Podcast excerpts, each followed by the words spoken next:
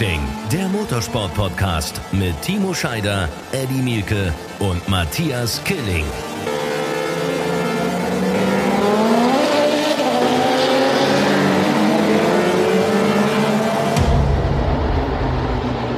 Ist eine neue Folge von Run Racing, der Motorsport-Podcast. Euch allen ein herzliches Willkommen. Punkt 1, Punkt 2, ein Riesenwochenende liegt vor uns, nämlich das Finalwochenende der DTM. Und ein super spannendes Wochenende liegt auch hinter uns, nämlich die Formel 1 auf einer der traditionsreichsten Strecken Italiens. Das muss man ganz klar sagen, nämlich in Imola. Da werden auch traurige Erinnerungen wach, völlig klar, wollen wir heute aber gar nicht besprechen, irgendwie den Tod damals von Roland Ratzenberger und Ayrton Senna, sondern heute mit voller Vorfreude und vor allem ganz viel Enthusiasmus ins Wochenende blicken. Das mache ich nicht alleine, sondern das mache ich natürlich wie immer mit Eddie Mielke und Timo Scheider. Tag, ihr beiden. Guten Tag, Matthias. Da hast du völlig recht. Vor mir liegt meine DTM-Kladde und die ist bis ins letzte Detail ausgeklügelt. Ich habe mir alle Punktekonstellationen aufgeschrieben, was passiert, wie, wenn, was. Äh, egal. Wir haben auch drei Mann, die Meister werden können. Kannst du mir das, das mal bitte alles Showdown ganz, Furioso. Kannst du mir das mal bitte alles schicken, dann brauche ich mich nicht mehr vorbereiten. Nee, das schicke ich dir natürlich nicht, sondern das kannst du alles äh, erleben. Samstag und Sonntag jeweils ab 13 Uhr natürlich wie immer Run Racing live in Sat 1 und äh, vorher schon die freien Trainings am Freitag und natürlich vor allen Dingen auch die Qualifyings. Die unter Umständen vielleicht, ich weiß nicht, der aktive Rennfahrer in unserem Trio ähm, gibt mir da vielleicht recht oder Unrecht. Qualifyings werden vielleicht wichtig. Mal gucken. Ja, hallo von meiner Seite. Servus, Männer. Ähm, ja, ich glaube, dieses Wochenende hat viele Faktoren, die extrem wichtig werden. Äh, davon gehe ich mal aus. Und viele Dinge, die wir jetzt noch schön bequatschen können, die vielen Eventualitäten. Und äh, ja, eine ganz, ganz wichtige Baustelle ist ganz sicher das Qualifying. Ähm, aus dem Qualifying wird natürlich sehr viel Strategie hervorgehen und sehr viele Möglichkeiten oder eben ja, weniger Möglichkeiten sich ergeben. Deswegen äh, können wir uns wirklich auf ein richtig geiles Wochenende freuen.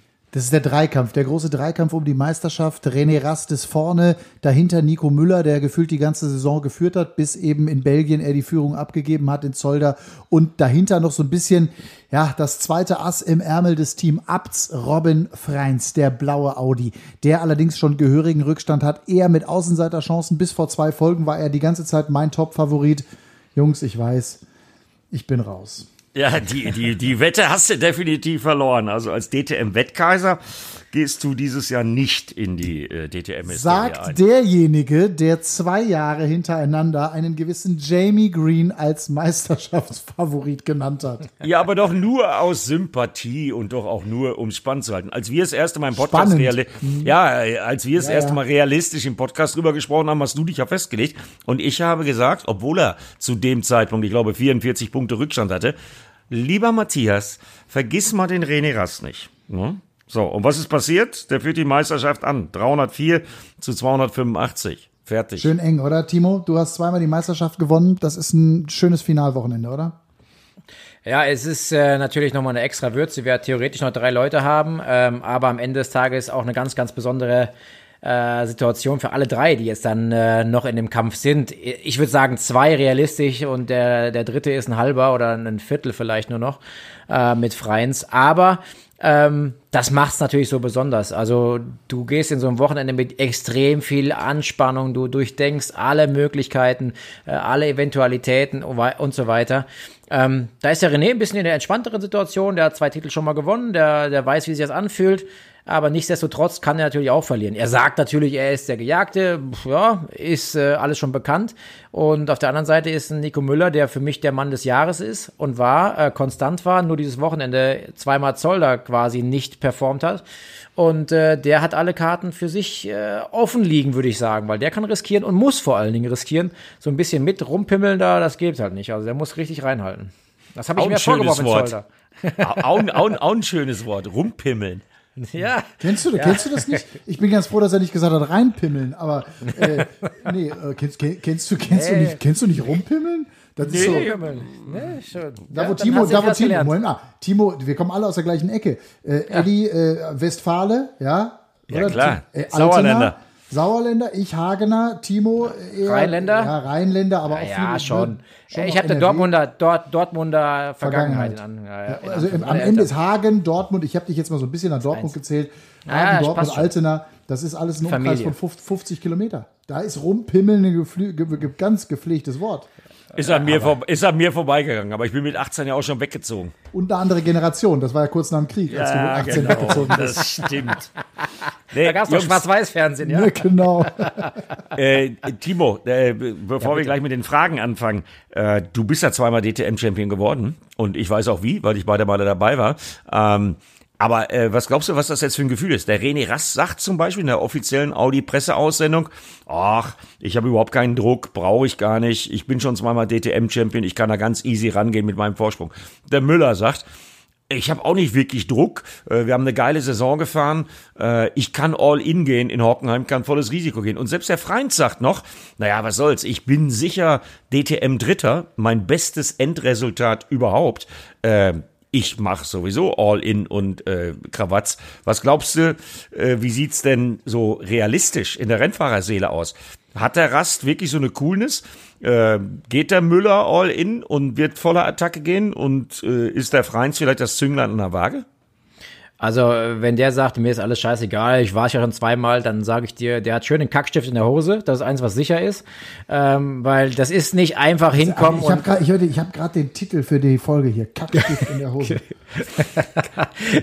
also, Kack, Kackstift in der Hose verbunden mit Rumpimmeln. ja, das ist nee, Kann man das machen? Kann man das machen? Kann man, natürlich. Wir, wir können alles. ja. Wir können alles. Und es sinkt für sie das Niveau. Erzähl mal weiter. Sorry, ich wollte Ja, nicht unterbrechen. Ähm, also alles gut. Ich wollte nur sagen, Fakt ist, äh, die sind alles Rennfahrer, die wollen alle gewinnen und die haben alle ein Ziel und das ist da ganz oben zu stehen. Und wer jetzt sagt, mir ist alles egal, ähm, dann glaube ich das maximal im Robin Freins, weil der Junge, der hat nur ganz, ganz Außenseiterchancen noch wirklich das Thema umzudrehen. Ähm, die anderen beiden, René kann nur verlieren, ja, der kann natürlich sagen, nachher er hatte schon zwei Titel, ist nicht so schlimm, aber dem wird das mega anscheißen, wenn es nicht funktioniert. Also das ist eins, was so sicher ist. Und der Nico, der muss alles riskieren, damit das umsetzen kann irgendwie. Ähm, der in meinen Augen kann am allerwenigsten verlieren, aber er kann am allermeisten gewinnen, in Anführungszeichen. Nach so einer tollen Saison ist es für Nico Müller äh, das Wochenende des Jahres und ich kann mir nicht vorstellen, dass der nur ansatzweise irgendwo coole äh, Ansätze äh, verspürt, weil ähm, so viel Druck hat er in seinem Leben noch nicht gehabt.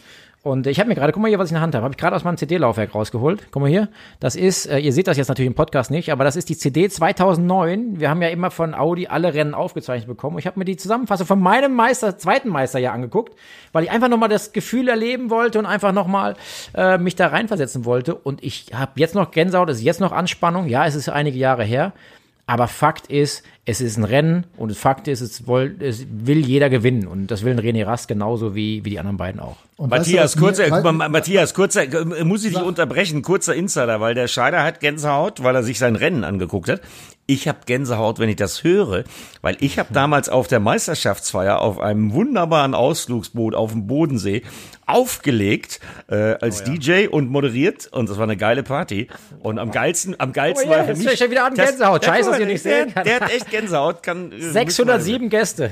Ich ja, Wahnsinn. Und einer der Gäste war für mich als Bremer natürlich besonders interessant. Auf einmal steht Ailton vor mir Ja. und sagt zu mir, Eddie, jetzt spiel mal was, wo ich zu tanzen kann.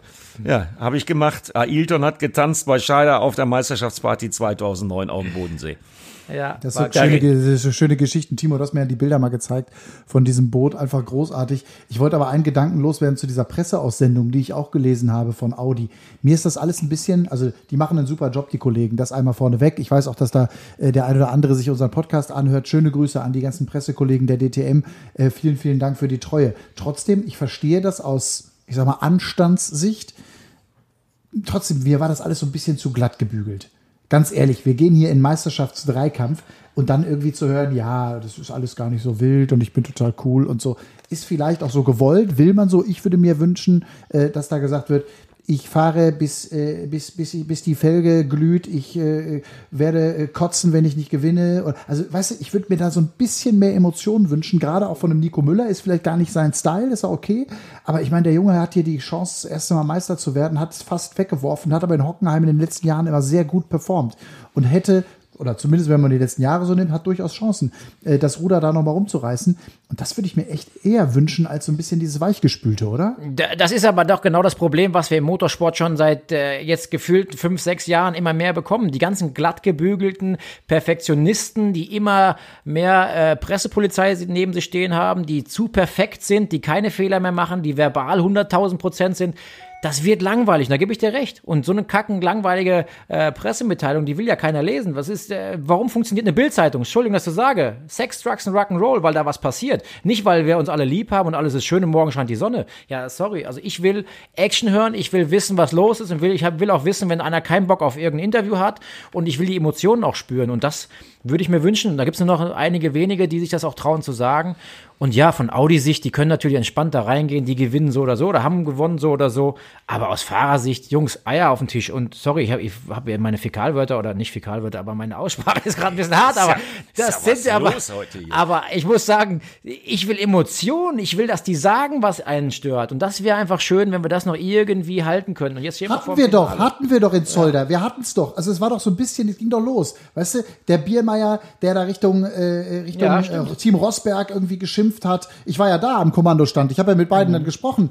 Ähm, und äh, also mit beiden Teamchefs, einmal vom Team Abt und einmal vom Team Rossberg. Äh, und da ging es dann schon hoch her. Und da habe ich gedacht, so ja, das will ich doch hören, das will ich doch sehen. Ich meine, am Ende, das sind alles Show, sorry, wir sind wir alle Showponys und die Showponys, die werden halt durch die Manege getrieben und der Zuschauer will unterhalten werden, oder?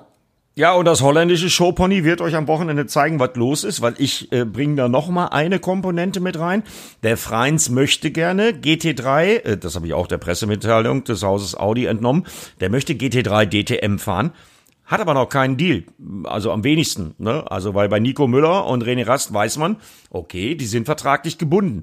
So, was macht man als Rennfahrer, wenn man äh, das Saisonfinale hat? Sowieso gesichert Dritter ist, ähm, sowieso als Qualifying-Maschine tituliert wurde von seinem Teamkollegen, äh, die er ja auch war, teilweise eine super Saison gefahren hat, bis Jonathan Aberdeen mit diesem unglaublichen Bremsmanöver in Zoller kam. Was macht man dann am letzten Saisonfinale? Weil äh, das wichtigste Rennen, gerade wenn du die Zukunft offen hast, ist doch immer das letzte. So, und was der Freins mit Sicherheit im Hinterkopf hat, ist, ich kann mich hier nochmal zeigen, ich will mich präsentieren. Klar muss der ein bisschen an Audi denken, klar muss der ein bisschen an seine Zukunftsinteressen denken und darf es sich mit keinem verscherzen. Äh, das darf er natürlich nicht, aber Freins wird voller Attacke gehen. Und äh, nach dem, was wir in dieser Saison teilweise schon von ihm gesehen haben, gerade im Qualifying, halte ich das für möglich, dass Robin Freins da richtig äh, Chili reinbringt in also, die äh, Diskussion Müller und Rast. Davon gehe ich ganz stark aus, Eddie, also ganz sicher sogar. Ähm, ich hätte den sogar, nachdem ich dann drüber nachgedacht habe, ist meine Emotion ein bisschen wieder weggegangen, aber ich hätte ja ganz klar gedacht, äh, dass man jetzt den Freins äh, von Abseiten zumindestens äh, ganz klar dahin positioniert, dass er alles dafür tut, irgendwie den René Rast zu beschäftigen und einfach so hart wie möglich gegen ihn zu fahren. Ich meine, da gibt es ja auch noch eine Situation aus mit Jamie Green und Müller aus Zolder, die nicht so toll war, wo die App, die eben sich stark darüber aufgeregt haben. Das spielt im Hinterkopf noch ein bisschen eine Mitrolle, aber dann kommst du oder beziehungsweise der Gedanken Zukunft, ja. Der hat natürlich, äh, wie du sagst, der, sein Ziel, der muss mit Audi irgendwie am besten weiter Motorsport betreiben. Deswegen ja. wird er keinen Scheiß bauen. Auf der einen Seite, auf der anderen Seite wird sein Teamchef, der Thomas Biermeier, eben sagen, Junge, ähm, wir erwarten von dir das und das. Also das werden wir nicht erfahren, wie das wirklich ist. Aber ja. Jetzt Aber kommt fährt er für sich, Timo, fährt er für sich oder fährt er für Team Abt, der Robin Freins an diesem Wochenende? Das ist doch die spannende Frage. Fährt er das für ist genau das, was ich meine. Reinhalten ja. oder fährt er fürs Team? Dann muss er natürlich versuchen, René Rast so weit wie möglich zu blockieren, um Nico Müller die Siegchance zu Richtig. haben, im besten Fall das, René Rast auf drei oder genau. vier zu schicken. Das ist natürlich aber nur Spekulation, ne? Das ist momentan. Wir wissen nicht, wo die Reise dahin geht. Der Eddie hat heute Mittag unserer Konferenz ja was gesagt. Äh, oder die Andrea hat es, glaube ich, gesagt. Äh, Habe ich aus dem Kopf, gar nicht im Kopf gehabt, dass ja René Rast Formel E bei Abt fahren wird in Zukunft, äh, sprich im nächsten Jahr. Äh, das darf man auch nicht vergessen. Also auf der einen Seite will man gegen René Rast gewinnen als Abt. Auf der anderen Seite freut man sich vielleicht auch, wenn ein DTM-Champion nächstes Jahr im Team ist in der Formel E. Also wir haben da ein paar Komponenten, die jetzt nicht so klar ähm, sind, dass man sagen könnte, das wird passieren, weil. Ja, aber mit was bewirbt man sich als äh, noch äh, vertragsloser Rennfahrer für die Zukunft am besten? Mit zwei Siegen in den letzten beiden Rennen. Ja, das ist also außer Frage, Eddie. Ich ja, meine, ganz bestimmt. Also ja, also, klar. Und äh, ganz bestimmt, ganz bestimmt bewirbst du dich nicht damit, dass du einen äh, Meisterschaftsfavoriten oder einen Mitkonkurrenten um die Meisterschaft äh, aufgrund der Teamorder, wie auch immer, aus dem, aus, dem, aus dem Rennen kegelst. Also damit bewirbst du dich hundertprozentig gar nicht. Nicht Ja, und- beim Hersteller, und- ganz sicher nicht. Da gebe ich euch Und, vollkommen und, recht. und, und Blinker setzen und alle vorbeiwinken und nicht kämpfen, damit bewirbst du dich auch nicht, weil dafür ist die politische Lage zu sehr angespannt. Und äh, ich schätze Robin Freins so ein, dass der da wirklich völlig unvoreingenommen reingeht. Der weiß, er hat die schlechtesten Karten, also geht der aus meiner Sicht volle Kanne auf Sieg. Äh, was soll er denn sonst, auch sonst machen? Alles andere Aber macht ja keinen Sinn. das Schöne ist ja, dass wir eigentlich in der Situation, wie Audi jetzt mit den drei Jungs ist, von Audi erstmal keine Angst haben müssen, dass die strategisch da großartig eingreifen werden. So gefühlt, vom Bauchgefühl. Weil am Ende ist es ja gefühlt erstmal von außen egal. Ähm, ich sage, es ist nicht ganz egal, weil ein Dreifahrer-Champion René Rast der sieht besser aus in der Formel E, ähm, da an den Start zu gehen, als ein äh, ja, Nicht-Champion, der jetzt in der Formel E ist, wobei das nur bedingt für ein oder zwei Pressemitteilungen wirklich einen Unterschied macht. Der Rest ist völlig wurscht. Aber das sind alles Spekulationen. Da werden wir uns am Wochenende wahrscheinlich eines Besseren belehren lassen müssen. Ja, und die Komponente, die Komponente, die ich gerade gesagt habe, ne, also äh, man empfiehlt sich ja mit der letzten Visitenkarte, die man überreicht hat am großen Gambling-Tisch. Äh, das gilt natürlich auch für die BMW-Kollegen. Da gibt's ja auch ein paar, die noch nicht so genau wissen, was ist eigentlich in Zukunft. Wir äh, rekapitulieren mal die Woche von Philipp Eng zum Beispiel, der dann schlucken musste, dass Jake Dennis Formel E fährt nächstes Jahr. Obwohl Philipp Eng da sicherlich äh, auf der Liste stand und mit gerechnet hat. Also auch im BMW-Lager gibt's ja einige, die ähnlich wie Robin Freins in einem vertragslosen Zustand sind. Noch dazu, im Gegensatz zu den Audi-Fahrern, eine völlig verkorkste Saison hinter sich haben und sich empfehlen wollen. Und da denke ich mal so an den kleinen Kampfterrier Timo Glock, äh, der natürlich auch genau weiß, dass so zwei Saisonsiege am Ende einer Saison und Hockenheim gefällt ihm ja auch ganz gut. Also ich würde die Lieblingsstrecke? Komponente, äh, ich würde die Komponente BMW jetzt auch nicht ganz außen vor lassen. Weil Übrigens wer weiß, erinnere ich mal an wer, wer, wer, wer weiß, was da noch geht. Ja, ne? aber äh, gerade BMW, ne? Zolder, Timo Glock auf Pole und so äh, und auf dem Treppchen. Also das war, äh, ich glaube, das erste Treppchen gefühlt seit zwei, zwei Jahren oder so, äh, da, also für Timo zumindest. Und äh, oder die Pole, also das war ja schon eine, eine Riesenleistung. Der ist auch zurück. Übrigens ganz, ganz spannende Personalie, die du gerade ansprichst. Formel E äh, wird ja in Sat 1 zu sehen sein ab Januar. Hoffentlich. Wir klopfen auf Holz, dass das Corona-bedingt alles so stattfinden kann und stattfinden wird. Mir fehlt so ein bisschen der Glaube momentan in diesen Tagen, aber äh, die Hoffnung stirbt da zuletzt, um jetzt mal zwei Sprichworte zu bemühen. Der Punkt ist der, Jake Dennis. Also ich bin ein deutscher Hersteller und habe zum ersten Mal im großen, größeren deutschen Fernsehen, die Kollegen des ZDFs haben es ja auch gemacht und äh, Eurosport und so, aber trotzdem mit einer großen Plattform, mit Sat1, mit Run Racing und so, habe ich die Formel E am Start. So, was mache ich denn als Hersteller? Da setze ich doch irgendeinen Deutschen rein, den irgendwie jeder gefühlt kennt. Also Zum- in, in, in meiner Welt wäre es Timo Glock gewesen, um ehrlich zu sein. Diese Oder, oder Marco, oder Marco Oder Wittmann, zweifacher zweifacher DTM-Champion, So. über den, über den hatte in dem ganzen Zusammenhang überhaupt kein Mensch geredet. da Absolut, ging es immer nur um Eng und Dennis. Den Wittmann, keine Ahnung, ob sie den vergessen haben oder ob der irgendeine Leiche im Keller hat oder ob da irgendwas geklaut hat im BMW-Lager, äh, weiß ich nicht. Aber äh, Jake über, den, über den hat gar keiner geredet. Jake Dennis, also den haben wir ja bei Aston Martin erlebt, guter Typ und so, funktioniert alles. Aber jetzt mal aus Marketing-Sicht, hä? Komme ich überhaupt nicht drauf klar und äh, verstehe auch den, äh, diese, diesen Unmut und dieses komische Gefühl der, der äh, BMW-Piloten aktuell mit dem Argument auch noch, was man gebracht hat, dass er bei den Tests so gut war, super Simulator-Test gefahren ist. Also korrigiert mich da draußen, wenn ich irgendwann das besser weiß, aber Jake Dennis ist keinen Formel-E-Test gefahren von denen, die, die ich äh, kenne. Äh, also müsste irgendwo ein Geheimtest stattgefunden haben bei BMW und da wundere ich mich dann schon, wie man dann anhand von Testergebnissen außer dem Simulator sagen kann, der Junge war der Hammer, der war super. Also verstehe ich jeden Fahrer, der enttäuscht ist bei BMW, ob es dann ein Philipp Eng oder ein Wittmann oder ein, oder ein Glock ist. Ähm, und es, äh, der, der Martin Tomczyk hat das ja mal so nebenbei gesagt, ist ja nicht so, als ob BMW nicht äh, genügend Fahrer gehabt hätte, die man auswählen hätte können. Ähm, da ist jeder Unmut, glaube ich, zu Recht an den Tag gebracht. Habt ihr völlig recht? Habt, habt ihr völlig recht? Auf der anderen Seite erinnere ich euch dran, beste Aston Martin Ergebnis, äh, was möglich war, hat Jake Dennis eingefahren mit Platz 6. Äh, in Ja, der da geht's DTM. ja nicht. Also Es geht der, aber nicht der, darum, der ob der Junge, gut der, war, Junge, der ja. Junge ist schon gut. Ne? Natürlich. Also, die, die haben da mit Sicherheit keine Luftpumpe eingestellt. Aber äh, die Frage ist, äh, hätte man nicht mindestens genauso gutes äh, äh, Material in eigenen Reihen gehabt und hätte sie nie, nicht nochmal extra Geld ausgeben müssen? Oder die wissen vertraglich schon so viel mehr äh, bei BMW, und das wissen wissen sie wahrscheinlich, dass sie vielleicht den einen oder anderen gar nicht mehr finanzieren müssen in Zukunft und dadurch einfach Potenzial frei haben. Kann auch sein. Ja, kann, ja ganz viel, kann, kann ja ganz fies äh, gesagt so sein, äh, dass die äh, wirklich mehr wissen als wir und den einen oder anderen Gehaltsposten kurz überschlagen haben und sich dann gedacht haben, alles klar, der Dennis bringt noch ein paar Sponsoren mit, dann nehmen wir mal den, weil schnell ja. genug ist er auch. Genau. Die, Möglich ja, ja. die, Möglichkeit besteht ja auch. Ne? Ja, also. ja, klar.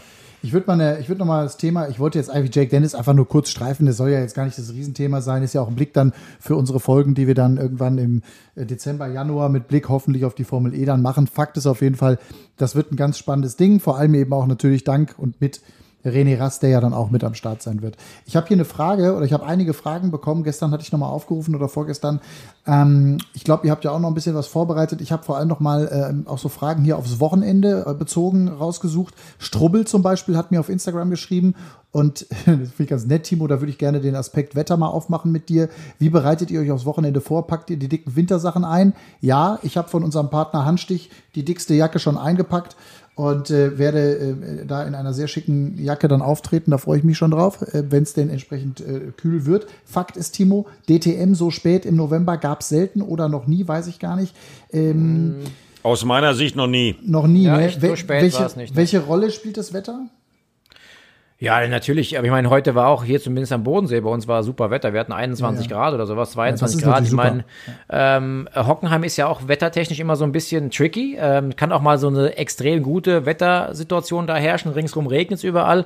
Aber am Ende ist es ja auch wieder für alle gleich. Äh, Wetter ist immer ein, ein, großes Risiko für alle Beteiligten, aber auch eine große Möglichkeit für, für Überraschungen. Also von daher, ähm, da kannst du dich nicht großartig darauf vorbereiten als Fahrer. Du musst es ja so nehmen, wie es kommt. Das kannst du ja eh nicht beeinflussen. Und äh, wir von unserer Seite, wie du sagst, warme Jacke anziehen, zumindest als Option dabei haben und T-Shirt und auf geht's. Meine Wetter-App sagt übrigens, und die hat die ganze Saison über perfekt gestimmt, egal ob in Spa oder in Assen oder am Nürburgring, die stimmte immer. Meine Wetter-App sagt, okay, nicht besonders warm, 12, 13, 14 Grad, aber leicht sonnig, leichte Bewölkung, kein Regen.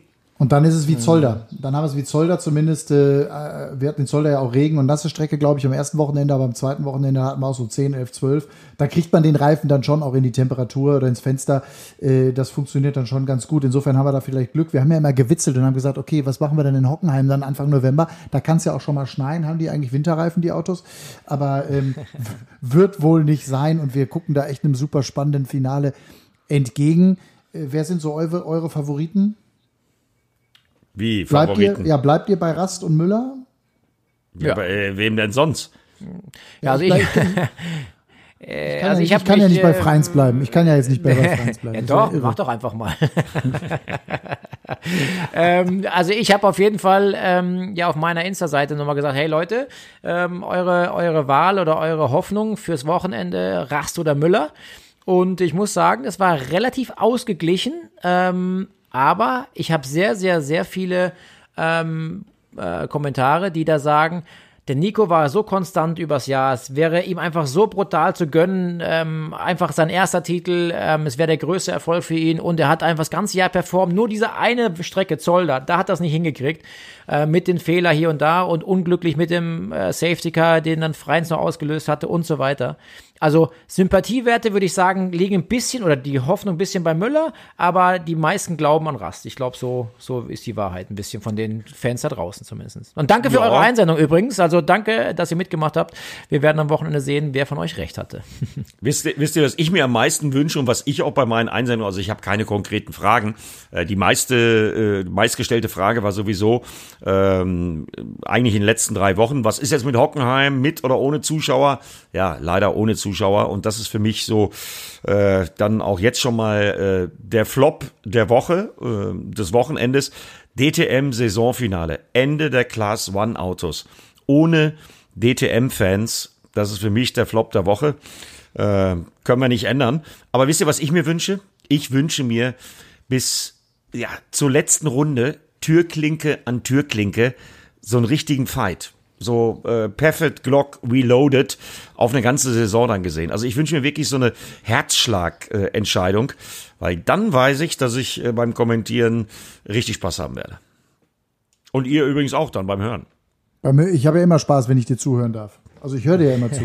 Ja, in der Tat. Nein, also dieses, dieses Herzschlag-Ding natürlich, das ist ja völlig klar. Äh, ich habe ähm, tatsächlich ein paar Einsendungen bekommen. Ich habe aber auch, äh, wie gesagt, nochmal brutal aufgerufen und habe gesagt, Leute, schickt nochmal was, wenn ihr Bock habt und so weiter. Ähm, ich kann ja mal hier so durchgehen, was die Leute mir äh, geschrieben haben. Ja, ähm, mach mal.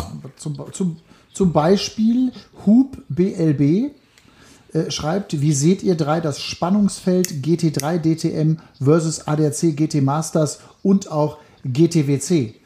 Also drei GT-Klassen im Vergleich. Geht jetzt ein bisschen weg vom packenden Finale, was wir vorhaben, war aber die erste Frage, die ich beim Scrollen gerade hier gesehen habe.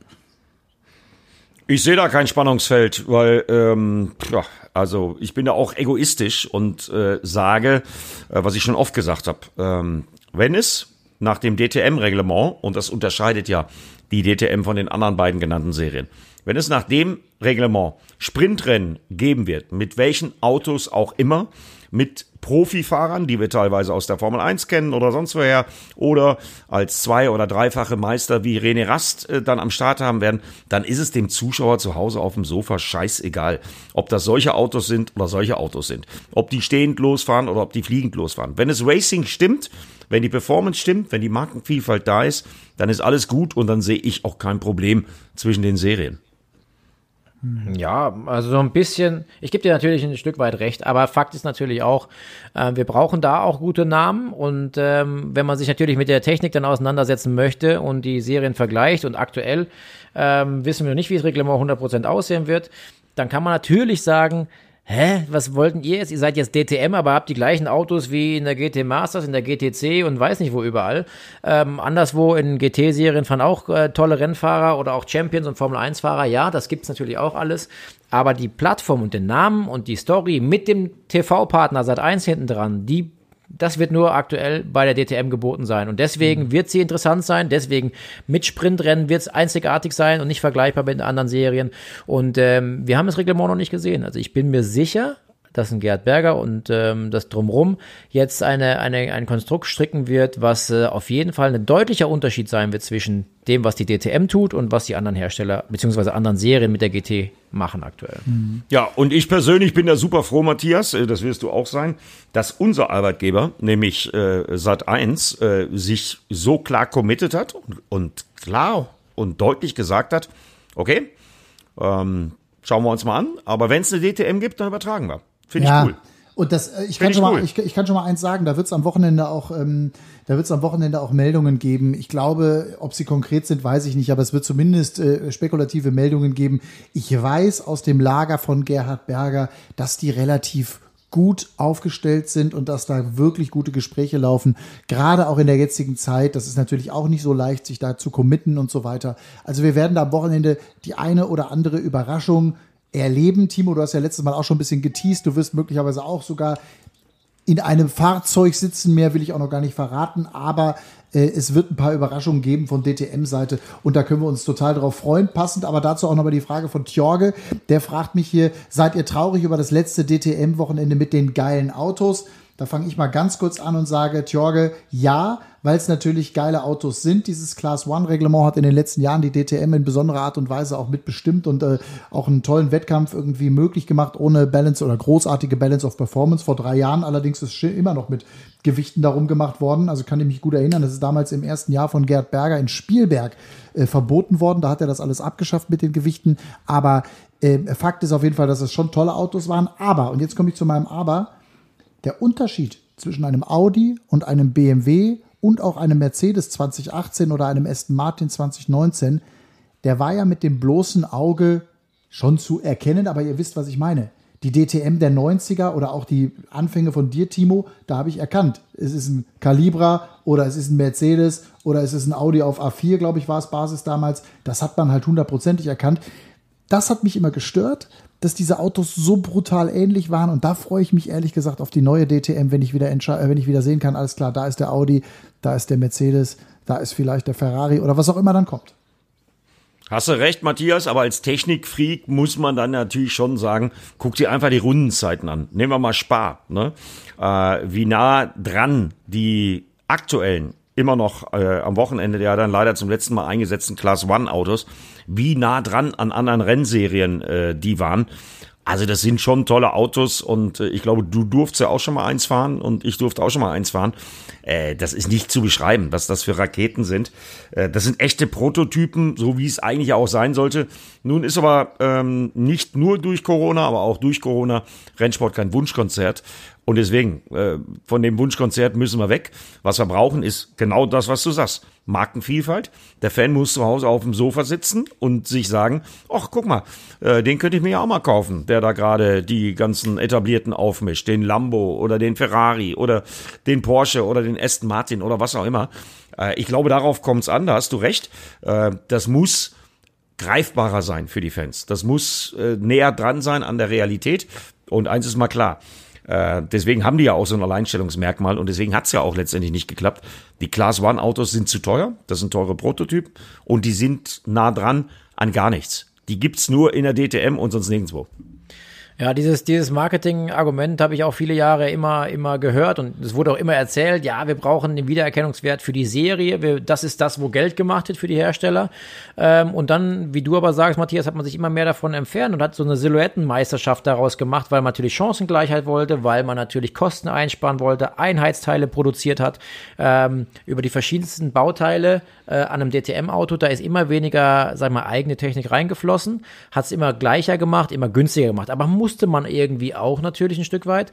Ähm, aber jetzt tatsächlich einfach aus Marketing-Sicht müsste man eigentlich jubeln, weil man sagt, wir können jetzt Autos wieder sehen in Zukunft, die wir auch auf der Straße verkaufen. Wie du es gerade sagst, Eddie, ähm, da wird dann halt der Porsche, der Ferrari, der Lambo, was auch immer das dann sein wird, ähm, auch von dem Fünfjährigen erkannt an auf der Rennstrecke und sagt, Papa, guck mal, den haben wir doch auch zu Hause oder was auch immer dann vielleicht mal. Ähm, also ja, ich, das wäre schön. das wäre schön. ähm, also da freue ich mich drauf auf jeden Fall, dass, dass da diese Markenvielfalt im Raum steht. Ich hoffe nur, und das, du hast gerade gesagt, Matthias, ähm, da wird es ein paar Sachen zu verkünden geben. Ich hoffe nur, dass man nicht probiert, politisch tolle Nachrichten zu streuen, sondern ich wünsche mir, dass diese Nachrichten echt sind, handfest sind und nicht irgendwelche Geschichten, die in zwei Monaten wieder anders sind. Weil da habe ich gar keinen Bock drauf. Wir haben eine harte Zukunft vor uns und wir müssen uns nicht das Leben schönreden. Wir müssen mit den Fakten, die wir haben im Motorsport umgehen. Und da wünsche ich mir, dass die Arbeit gerade äh, jetzt hinter Gerhard Berger wirklich so gut gemacht wird, dass das alles Hand und Fuß hat, was da rauskommt. Ja, das würde ich mir auch wünschen im Übrigen, weil ich glaube, eins hätten die Fans auf jeden Fall verdient. Und äh, da beruft sich ja die ITR, die Organisation um Gerhard Berger auch immer wieder drauf, um diese Fannähe. Äh, verarschen braucht man jetzt in diesen Corona-Tagen keinen mehr. Also bitte Fakten, Fakten, Fakten und nicht irgendwelche Luftschlösser. Äh, so von wegen, nur weil ich einmal mit irgendeinem aus dem Hause XY telefoniert habe, äh, steht gleich ein DTM-Einstieg bevor. Nee, äh, das will ich auch nicht. Äh, erzählt uns, was los ist, erzählt uns das Reglement, erzählt uns einen Terminkalender, erzählt uns bitte, welche Marken fahren werden. Aber keine Luftschlösser. Luftschlösser haben wir genug gehabt, brauchen wir nicht. Und vor allen ja. Dingen die Fans nicht. Weil wenn es eine Zukunft für die DTM geben soll, dann brauchen wir A, unsere Performance, also einen starken TV-Partner, den haben wir, aber dann brauchen wir auch die Performance auf der Rennstrecke, die an der Realität orientiert ist und nicht daran, was eventuell sein könnte. Ich finde, da ist schon zu viel Land, äh, zu viel Zeit ins Land gegangen und äh, da brauchen auch die Fans dann langsam mal Planungssicherheit. Und wir haben so richtig Bock aus. drauf. Wir haben richtig Bock drauf. Also äh, zu sagen, äh, als starken TV-Partner hat man seit eins an der Seite und da sind wir übrigens auch unseren Chefs total dankbar, weil diese Signale sind völlig klar, äh, zu sagen, hey, äh, jetzt mal unabhängig davon, welche Marken da fahren oder wenn es eine gute DTM geben wird und davon gehen im Moment alle aus, dann werden wir sie übertragen. Und wir werden sie mit genau der Leidenschaft übertragen, die wir das jetzt drei Jahre lang gemacht haben. Dass wir dieses dritte Jahr übrigens hier erleben dürfen, ist ja sowieso ein Riesending und eine ganz, ganz große Freude.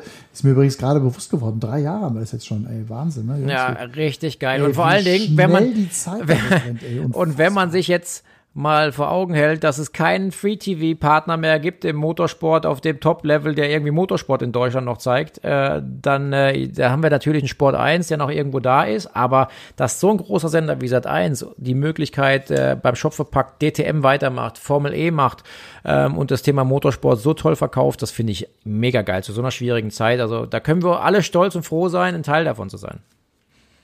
Tja, du sprichst es an. Formel 1 ist eh ein Thema, was ich noch äh, gerne auch kurz anreißen wollte, weil ja das Rennen in Imola, ich habe es eingangs gesagt, ja auch wieder ein äh, äh, besonderes war, wo am Ende war es auch wieder eine, eine Hamilton-Show und ähm, ein Ferrari-Flop und alles, was dazugehört. Aber mich hat eine Szene, und da haben wir vorhin im Vorgespräch kurz drüber gesprochen. George Russell, der ja wirklich einen blöden Ausflug hatte und ähm, da wirklich äh, einen dummen äh, Unfall gemacht hat und rausgeflogen ist.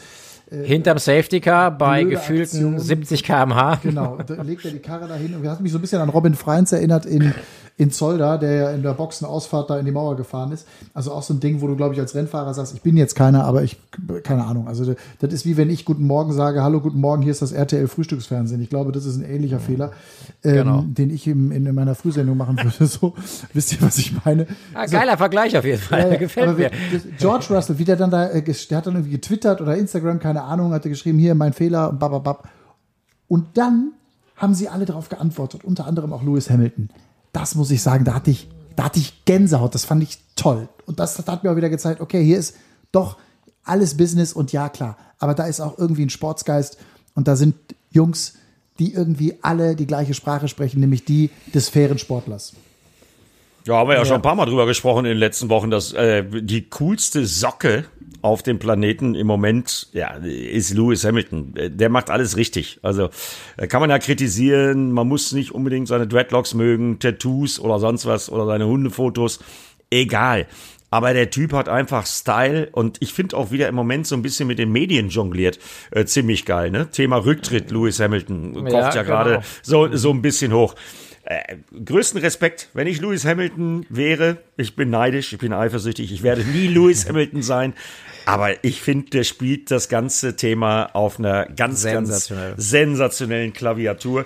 Und das kann man Also aber wenn ich, eben nur, wenn ich eine Frau wäre, man- wenn ich eine Frau wäre, Ja. ich, ich würde ihm, wenn ich eine Frau wäre, ich würde ihn angraben. Ja, äh, würde ich auch machen, würde ich auch machen. Ne? Ja, Also- klar. Die kann er sich aussuchen, glaube ich, so vom Gefühl her. Ne? Also da gibt es ein paar Diagramme, könnte ich mir vorstellen. Aber, Ey, aber, aber der, der macht alles richtig. Der spielt mit den Medien und das Geilste ist, ja, das kannst du aber ja nur machen mit so einer durchaus auch vorhandenen Arroganz oder nennen wir es Selbstbewusstsein. Das kannst du ja auch nur machen, wenn du so performst wie der. Ne? Also der Also, performt und ja, nutzt das für seine Plattform. Ich habe das, also es gab zwei Momente dieses Wochenende, wo ich da über Lewis Hamilton intensiv nachgedacht habe. Eine war in dem Moment, wo Bottas in die Box gefahren ist und Verstappen in die Box gefahren ist, wo er als Dritter sagt, nee, nee, lass mich mal draußen, ich fahre die Lücke zu. Einfach mal so ganz cool, äh, scheiß auf eure Strategie da draußen bei Mercedes, weil ich fahre jetzt diese fünf oder sechs Sekunden, die ich ja eigentlich schon hatte auf Bottas, mit Verstappen dazwischen, weil ja nur Dritter war zu dem Zeitpunkt, die fahre ich zu mit meinem gebrauchten Reifen. Macht euch keinen Kopf, ich mach das. Mit einer Selbstverständlichkeit brennt er dann Feuerwerk ab, fährt eine schnellste Runde nach der anderen und ist dann tatsächlich okay. Safety Car kam ihm natürlich auch ein bisschen zugute, aber dann ist er dann vorne. Und wo du dann denkst, Alter, der hat einen kompletten Stress im Rennen, kalkuliert aber und hat das Gefühl, na, ich mach das mal eben. Wenn die anderen der Box sind, ich schaffe das mit meinen neuen, mit meinen alten Reifen noch mal eine halbe Sekunde, sieben Zehntel nachzulegen, ungefähr pro Runde, dann sollte das in fünf Runden gut gehen. Mega geile Aktion. Aber jetzt kommt das Aber. Und das Aber habe ich mir jetzt ein paar Mal durch den Kopf gehen lassen. Äh, ich bin auch absoluter Lewis Hamilton-Fan. Ich finde das unglaublich, wie er das gesamte Thema Motorsport, Lifestyle, äh, Pressearbeit, alles managt. Und dann kommen eben die sieben Titel, äh, sieben Titel in Folge für Mercedes, Konstrukteursweltmeister und so weiter. Aber dann, wenn man mal drauf rumdenkt und dann sich sagt, er ist der erfolgreichste Fahrer mit 92 oder 93 Siegen, ähm, dann ist das definitiv Fakt, die nimmt ihm keiner mehr weg und die sind auch so. Aber dann, wenn du dran denkst, dass du so viele Jahre immer das beste Auto hattest und eigentlich immer nur einen Teamkollegen in den Jahren schlagen musstest, weil das Auto so überlegen war, dass kein anderer Hersteller dann gegen dich fahren konnte, dann muss ich sagen, ist er denn wirklich der beste Fahrer von allen? Er ist ein Sensationsfahrer und immer besser als seine Teamkollegen gewesen. Ja, und hat auch momentan die meisten Siegen von allen. Aber würde der, wäre er zwischendrin mal bei Renault gefahren oder bei Ferrari gefahren oder irgendwo, ist das ein Fragezeichen. Weil, also ich möchte ihn überhaupt nicht, ich bin ein absoluter Fan von Hamilton. Ich finde das total geil. Aber die Frage muss vielleicht erlaubt sein, ist er wirklich der allerbeste von allen, die da fahren? Ich glaube, dass man das sowieso nicht so sagen kann. Die Frage stellt Ja. sich ja zum Beispiel in meinem anderen Lieblingsthema MotoGP auch immer. Da wird man auch immer gefragt, ist jetzt Rossi der Beste aller Zeiten oder ist es doch Agostini von früher? Äh, ich glaube, das kann man nicht final beantworten. Fakt ist, du hast natürlich recht. Ich erinnere mich noch an der Formel 1, wo fünf, sechs Leute gewinnen konnten. Äh, Genau, jetzt ja. sind es, jetzt sind es maximal drei. Ja, so sieht's Aber aus. ich habe noch vielleicht einen Gedanken ganz kurz, weil ich den richtig finde, Timo, dass du das auch aufmachst. Ähm, wir müssen ja, wir können ja nur zwei deutsche Beispiele nehmen, nämlich äh, einmal Michael Schumacher bei Mercedes. Das hat auch nicht funktioniert, obwohl er, obwohl er nachweislich der beste Fahrer war. Aber er hatte nun mal irgendwann dann auch durch die dieser Briatore-Zeit irgendwann mit dem Benetton neben dem Williams, der war auch super. Das war natürlich immer super eng damals gegen zum einen Nigel Mansell, Damon Hill, aber dann auch äh, Jacques Villeneuve, die ja im Williams ganz tolle Zeiten hatten, auch gegen Schumacher. Äh, Und dann hatte er aber auch mit dem Ferrari ein super, super Auto. Ähm, und im Mercedes hat es dann nicht so richtig funktioniert. Ne? Und äh, erst nach der Schumi-Zeit ist ja der Mercedes dann so stark geworden, wie er jetzt eben heute ist. Und insofern bin ich so ein bisschen, das weißt du besser als ich, es ist immer die Kombination zwischen Auto und Fahrer. Aber Hamilton gehört mit dem, was er da leistet und weil er nämlich seinen Teamkollegen auch seit Jahren in Grund und Boden fährt und ihm keine Chance lässt, zweifelsohne zu einem der besten aller Zeiten. Ja, Das zu ist einem, ganz zu sicher. einem der besten aller Zeiten. Genau.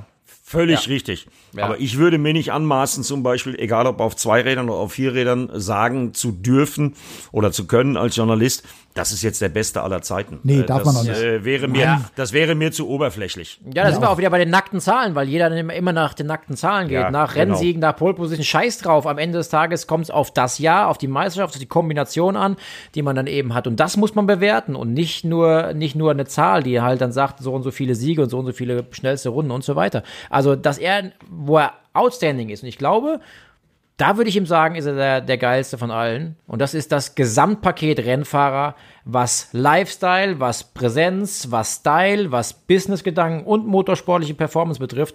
Da macht ihm keiner so schnell was vor. Da gibt es in der Vergangenheit welche, die gut waren, aber so ein Typ wüsste ich jetzt nicht, dass einer so geil schon mal das gesamte globale System sozusagen als perfekte Person für den Motorsport abgedeckt hat, wie er es tut. Na, ich erinnere mich an einige Situationen und Szenen und Diskussionen. Damals Ayrton Senna, der sich ja auch mit allen möglichen Leuten sehr gerne angelegt hat, äh, ne, egal wer es war, äh, egal ob es die FIA war oder äh, was auch immer. Äh, der war auch schon nah dran und fahrerisch, äh, okay, wir wissen ja alle, weil wir reden über Imola äh, letztes Wochenende, da endete dann ja leider äh, das Leben von Ayrton Senna viel zu, viel zu früh.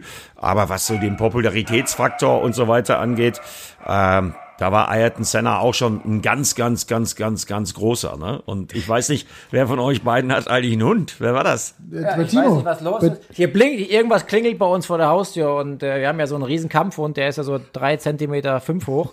Und der, der attackiert jetzt, glaube ich, gerade draußen vor der Haustür jemand. Ich weiß es nicht. Da bin, ja, da bin ich ja froh, dass er mich nicht attackiert. Ja, der, also Aber, das, aber äh, schönes, das aber schönes Beispiel. Aber um äh, vielleicht, äh, also das Thema Senna und Prost, ich meine, erinnern wir uns auch an den Ende der 80er, glaube ich, war es, ne? Oder Anfang der 90er, ich weiß gar nicht mehr genau. Die beiden damals im McLaren gegeneinander, unfassbare Teamduelle. Du da, ich bin auch immer dagegen, die Zeiten zu vergleichen. Also zu sagen, heute Ja, ja.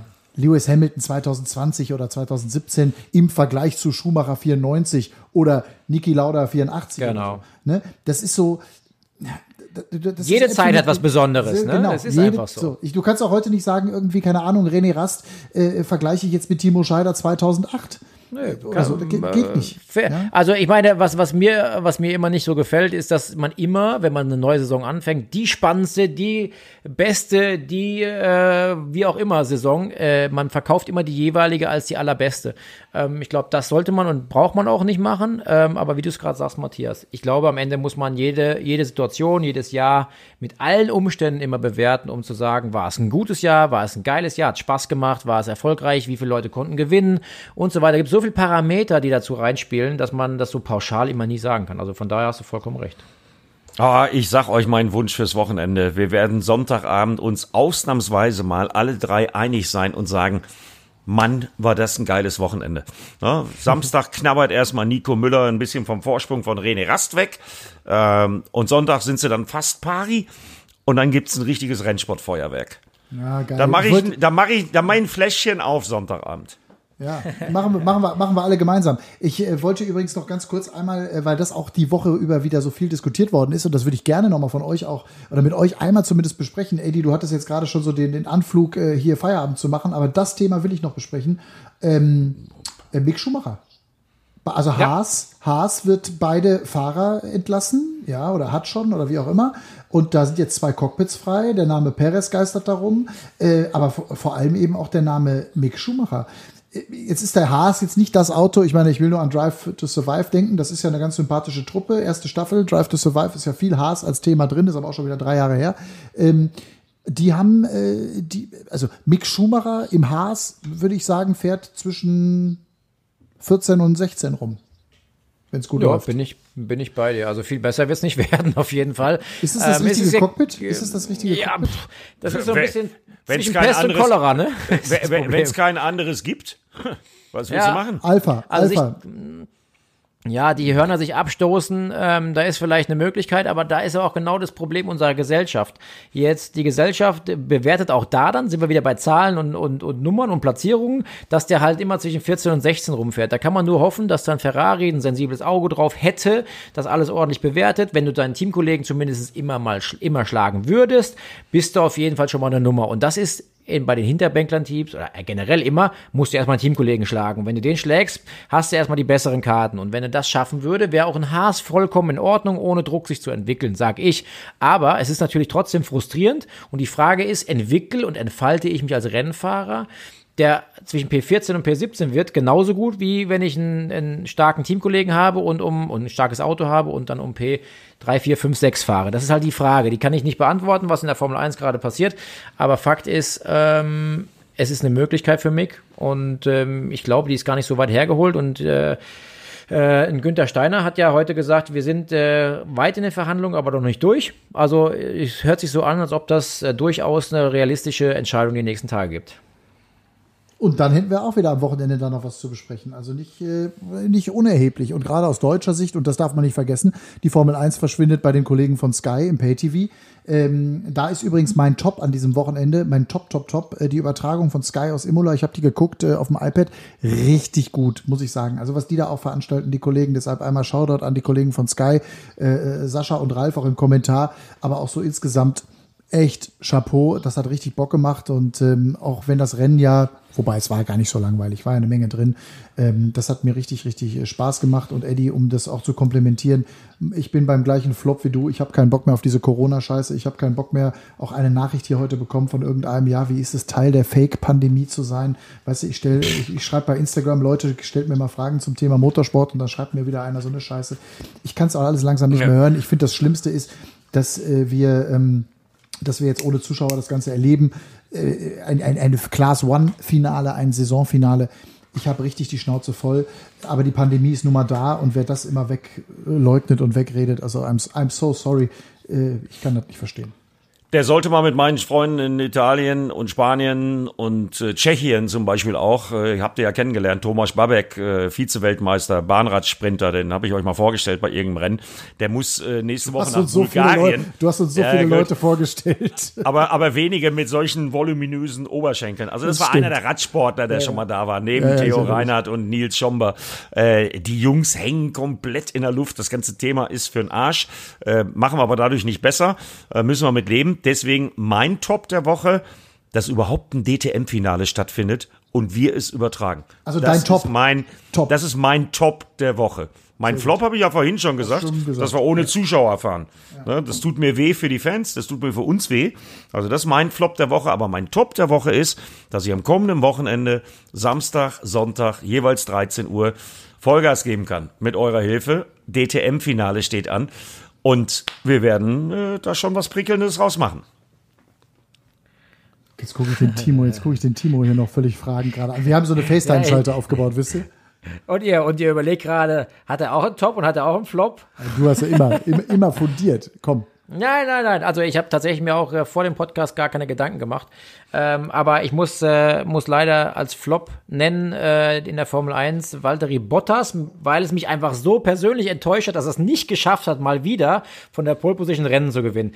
Safety Car hat ihm natürlich komplett äh, gegen den Strich irgendwie alles äh, ähm, äh, vermasselt äh, on top, aber Hamilton war einfach im Rennen wieder der Bessere. Ich würde einfach dem Jungen als Rennfahrer einfach so vom Kopf her mal gönnen, dass er mal so ein Ding durchzieht. Er hat dann um eine Zehntel die Pole Position wirklich dann in der allerletzten Runde sich von ihm wieder geschnappt, was ja beim letzten Wochenende nicht so war. Das war genau umgekehrt. Und dann dachte ich mir, jetzt einfach für den Kopf, einfach weil es geil wäre für ihn. Zieh das Ding mal durch, ja. Und das dauert halt einfach nur ein paar Runden und das Thema hat sich schon wieder erledigt. Das war so ein bisschen mein Flop. Ähm, und äh, mein, mein Top äh, muss ich tatsächlich Charles Leclerc sagen. Ähm, der liefert einen Job in der Formel 1 ab, par excellence. Und ähm, nicht nur, dass er dem Sebastian da regelmäßig zwischen dreieinhalb und fünf Zehntel einschenkt. Ähm, ich glaube, da sind noch andere Faktoren bei Sebastian, ähm, die, die ihn dazu zwingen, so langsam zu fahren aktuell. Aber ähm, dem Jungen dem äh, prognostiziere ich wirklich eine grandiose Zukunft, wenn irgendwann mal das richtige Auto unterm Hintern ist. Habe ich übrigens auch am Wochenende drüber nachgedacht, wie fühlt sich eigentlich Carlos Sainz, der ja eine herausragend gute oder in großen Teilen herausragend gute Saison für McLaren gefahren ist, jetzt zu Ferrari gehen zu müssen, zu müssen, allein so einen Satz zu sagen, das schüttel, ich schüttel ich mich selber. Da, ja. das ist, ist irgendwie wie für Bayern mal Champions League zu spielen. Ja, eben. Und dann aber, pass auf, aber dann gegen Charles Leclerc der eben so den vierfachen Weltmeister Sebastian Vettel wirklich weggeblasen hat in diesem Deklassiert, Jahr. ja. Genau. Boah, krass. Also das ist richtig hart. Also ich meine, diese Witze ähm, hört man ja schon mehrfach, was das für, für eine Zukunft für ihn dann eben ist, jetzt von McLaren dann weggehen zu müssen, in Anführungszeichen, und zu so einem Trompetenverein, wie die Ferrari-Jungs aktuell sind, äh, zu gehen. neues Wort, Trompetenverein, Achtung, Index, neues Wort.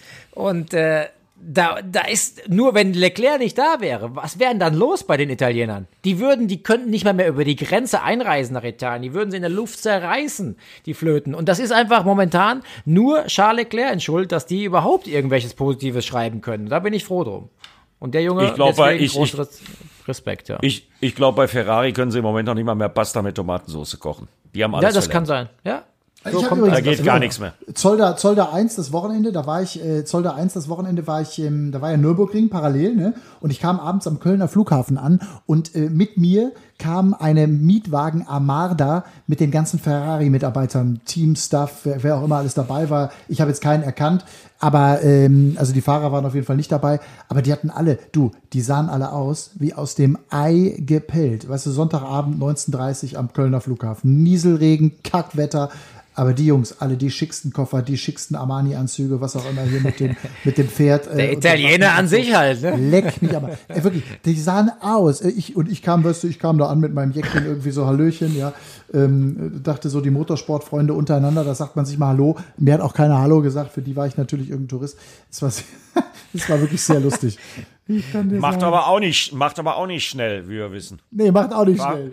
Frag, ja, also in, frag, mal, frag mal Sebastian Vettel. Also in Sachen Style, in Sachen Style muss man den Italienern auch nichts nachsagen. Das können sie ja. Ne? Also Ferrari sieht geil aus, äh, das Auftreten ist geil, aber wenn das Ding nicht schnell im Kreis fährt, dann nützt das halt alles nichts. Ne? Ist halt so. Ist ein schöner Satz. Geil aussehen macht auch nicht schnell, wobei Oh, jetzt habe ich hier gegen mein Mikro gehauen, sorry. Also geil aussehen macht auch nicht schnell, aber Timo Scheider hat das Gegenteil bewiesen in den Jahren 2008 und 2009. Geil aussehen und schnell sein. Ja, ich hab dich auch lieb. Eddie, bist du noch da? Ich bin noch da. Ich lausche euch gebannt. Mhm. Und ah, herrlich. Freue mich aufs Wochenende. Eddie, kannst ja, du jetzt auch. zum Schluss dieses, pass auf, Eddie, du hast es ja gleich zu Beginn schon so geil gemacht. Zum Schluss noch Was? mal einmal, meine Damen und Herren, hier ist die Werbung, die Sendezeiten, präsentiert von Edgar Mielke. Nee, mein ich nee, bin doch nicht bekloppt. Digga, du bist so geil anmoderiert bin worden. Bin doch, bin doch kein, bin doch kein Befehls, Befehlsempfänger. Nee, das, das war geil Entschuldige mal, das war geil anmoderiert von mir. Ja? Und jetzt live in Sat 1, Samstag, 13 Uhr, das DTM-Finale. Nico Müller gegen René Rast mit Außenseiterchancen, Robin Freins, was geht noch? Und ja. dann am Sonntag der große Showdown, 13 Uhr, ein Rennen, von dem die Motorsportwelt oh, reden ja. wird. Und zwar lange. Reicht dir das? Das war überragend. Weltklasse. Ich hatte zwei. Ich mal anstrengend, anstrengend, ne? Das ist ich hatte zwei normal, kurze, ich hatte zwei kurze, wie soll ich sagen, zwei kurze Glücksmomente. Sag's nicht. Sag's nicht. also, wer mehr von diesem Schabernack hören möchte, der sollte auf jeden Fall am Sonntag einschalten oder am Samstag oder auch am Freitag schon zum freien Training. Wir freuen uns auf jeden Fall drauf. Freie Trainings und Qualifyings wie immer auf ran.de und alles zu DTM findet ihr natürlich auch auf unserer wunderschönen Webseite auf ran.de mit ganz vielen Artikeln, mit Videos und allem, was dazugehört. Danke fürs Zuhören, danke fürs Quatschen, Timo und Eddie. Vielen Dank euch auch danke. und einschalten. Es gibt Überraschungen. Und zwar große. Mehr kann ich da nicht sagen. Ihr würdet uns überraschen, wenn ihr uns eine 5-Sterne-Bewertung da lasst. Obwohl, nee, überraschen wir es nicht, oder? Wir fanden uns, fanden wir uns heute gut. Ich fand uns Weltklasse. ich fand uns, also ich fand uns Weltklasse. Nein, ähm, also wenn ihr uns irgendwie eine Bewertung da lasst, würden wir uns freuen. Wenn ihr Fragen habt zum Thema DTM, gerne auf den Instagram-Profilen Eddie Mielke Official, Timo Scheider oder Matthias Killing schreiben. Und ansonsten danke fürs Zuhören. Wir hören uns nach diesem Wochenende. Ich glaube, das wird auch nochmal eine Sonderfolge, oder? Wenn wir das DTM-Finale analysieren, weganalysieren. Wenn ich dann schon wieder sprechen kann, weil ich ja im Kommentar alles geben muss am Wochenende. Ich weiß nicht, ob ich dann äh, nächste Woche schon wieder Stimmkapazität habe. Glaube ich nicht. Mal Ist gucken. jetzt schon weg. Hängt von den Fahrern ab. Das wird geil, Männer. Ich freue mich. In diesem Sinne, danke. Tschüss, ciao an alle. Macht's gut. Run Racing, der Motorsport-Podcast mit Timo Scheider, Eddie Mielke und Matthias Killing.